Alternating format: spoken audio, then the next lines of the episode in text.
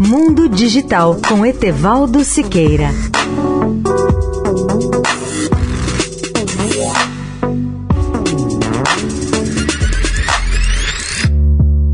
Olá, ouvintes da Eldorado. Empregados da Apple Maryland formaram o primeiro sindicato da empresa dos Estados Unidos.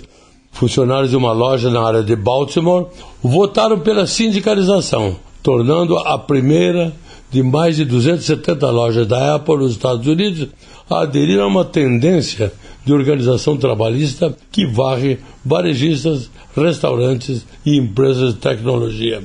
O resultado anunciado no sábado pelo Conselho Nacional de Relações Trabalhistas fornece uma base para um movimento emergente entre funcionários de varejo da Apple que desejam ter uma voz maior sobre os salários e as políticas de Covid-19.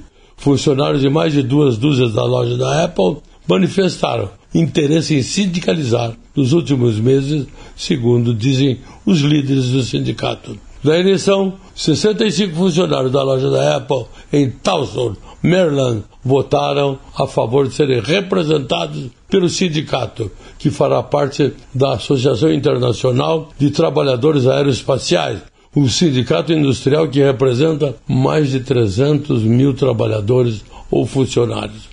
O resultado é um golpe para a campanha da Apple para atenuar os movimentos sindicais trabalhistas, argumentando que ela paga mais do que muitos varejistas e que oferece uma série de benefícios, incluindo assistência médica e concessões de ações.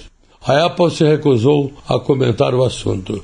Leia o artigo sobre o tema no portal mundodigitaltudojunto.net.br. Etevaldo Siqueira, especial para a Rádio Eldorado.